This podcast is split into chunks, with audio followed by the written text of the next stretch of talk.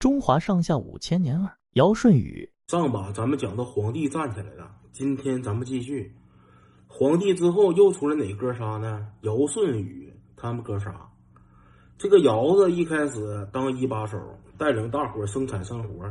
时间长了，岁数大了，尧寻思我得选一个继承人呢，对不？我这岁数大了，干不动了，我也就给大伙提溜来了，说咱开个会开会的时候，尧就说。我现在我岁数也大了，没那些精力了，管不过来了。大伙儿看有没有合适人整一个，到时候他干呗。没想到这帮小子一点也没客气，顺顺要顺干，顺行顺最小行，要顺干。咣咣蹦高高推荐呢。这个顺是咋回事呢？他爹是个瞎老头，顺他亲妈没得找，这老头又后找个老伴儿，后找老伴儿又要个老二，叫相。艾利芬的这个相跟他妈一样，挺不是物。这娘俩挺不是物，但是他再不是物，毕竟那老头惯孩子，这老二家里老嘎子指定惯着。就这种情况下，这个顺对后妈、对瞎老头、对他这个弟弟艾利芬特也挺好，都挺好，一直都挺好。尧听完大伙说的，说这小子品德这一块挺够用，行，这小子行，就把自己两个姑娘谁呢？娥皇和女婴全许配给舜了，直接 double 全整给整俩，而且人家当时毕竟地位在那块儿呢，人家嫁姑娘给的也多，又给舜家盖那个粮仓，又给整的什么牛羊，整的当时条件不错。舜这个后妈和弟弟艾利芬特瞅着眼气，瞅多眼气，嫉妒啊。然后之后呢，这娘俩就联合这个瞎老头，就想研究研究这个舜，动上歪脑筋了。老头就想一招，老头给舜叫过来，那啥，那个粮仓那个房顶，房顶不行了，你上去你给收拾收拾。舜孝敬爹妈呀，爹说啥得听啊。舜整个梯子就爬上去，就收拾上房顶了。他刚一到房顶，这瞎老头和这个弟弟艾利芬特就给梯子给撤了。撤完之后放把火，寻思就给舜给烧死。舜急中生智，舜当时戴了两顶草帽。你别问我他为啥戴两顶，我也不知道，可能晒挺呗。舜戴两顶草帽，给草帽拿下当成翅膀，呼飞下来了，没咋地，平安落地，平安着陆了。老头一看没好死，老头这脑瓜又转起来，又想一招，又给舜叫过来了。那啥，儿子。咱家那个井原来净往出冒八里水带气儿的，现在怎么就纯矿泉了，没有气儿了呢？你下去看怎么事儿？看看是不是气泵坏了？你下去看看怎么回事？顺刚钻下去，这瞎老头子和这个艾利芬特，他俩多坏，往井里边咣咣扔上石头筷子了。但是要说吉人自有天相，这人点子正的时候，你谁也整不了。舜一到底下，这边石头筷子刚扔下来，舜一看，哎，边上有个小过道，有个小通道，他顺通道搁别地方又钻上来了，又没咋地。最厉害的是啥呢？这个舜他爹和后妈还有这个弟弟想害死他好几回，他出来之后只要没死，他对爹妈还有这个弟弟还是像原来那么好，就跟啥事没发生似的，一点仇也不记。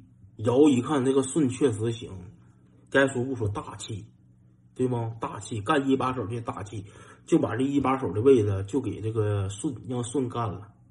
这个在历史上就叫禅让，施暗禅禅让。过了几年，尧没了，舜说：“那啥，我别干了，这个一把手这个位置还得让你们老姚家干。说让那个尧他儿子丹朱干吧。说你干吧，你上来干来吧。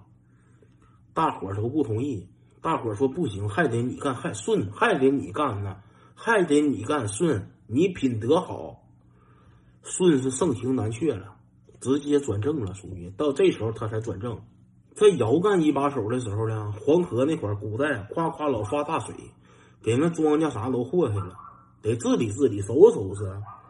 就尧就找了一个谁呢？当时也是一个部落首领，叫鲧，一个鱼鱼加个系鞋带的系，叫鲧。这个滚属于啥呢？他确实他有点东西，但是不多。他就一招，哐哐盖大坝，就是咣咣咣咣，就是盖大坝。他不知道疏通，都知道堵不如疏。他咣咣就堵，他不疏通。后来给这水憋时间长了，咔嚓给大坝啥都干坏了，更严比之前还严重了，都不低不整了。顺转正了之后，发现这个滚干活一般，就给抓起来给崩了。这个水还得有人治理呀，就让滚他儿子大禹，让大禹去治水去了。大禹该说不说比他爹强，大禹挺硬干，一干就干了十三年，中间有三忧，到家门口了都没进屋，回家连口饭都没吃，就是忙碌，就是工作，而且他也动脑筋，他知道不能光盖大坝，没事夸夸的疏通河道。后来整的挺好，治理的都挺明白。再往后，舜岁数也大了，舜寻思他也模仿一下尧。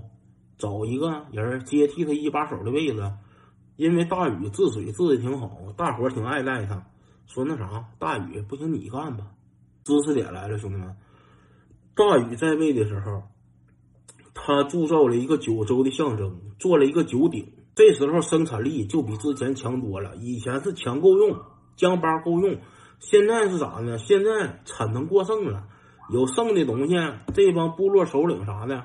开始往家划了，往家倒腾了，公有制形式存在的氏族公社就开始瓦解了。大禹死了之后，他生前也定了一个继承人，谁呢？东夷部落的这个伯益。他说让伯益干，伯益说啥没干。伯益说啥不行不行，干不了，干没有那能力干不了。伯益挺有身材，大禹这帮手下就给大禹他儿子亲儿子叫启。启一起，给他整上去了。说你干吧，你干一把手吧。你爹没了，这没人接手了，你干吧。建立了中国历史上第一个奴隶制国家夏朝，从此就开启了什么呢？子承父位的世袭制度。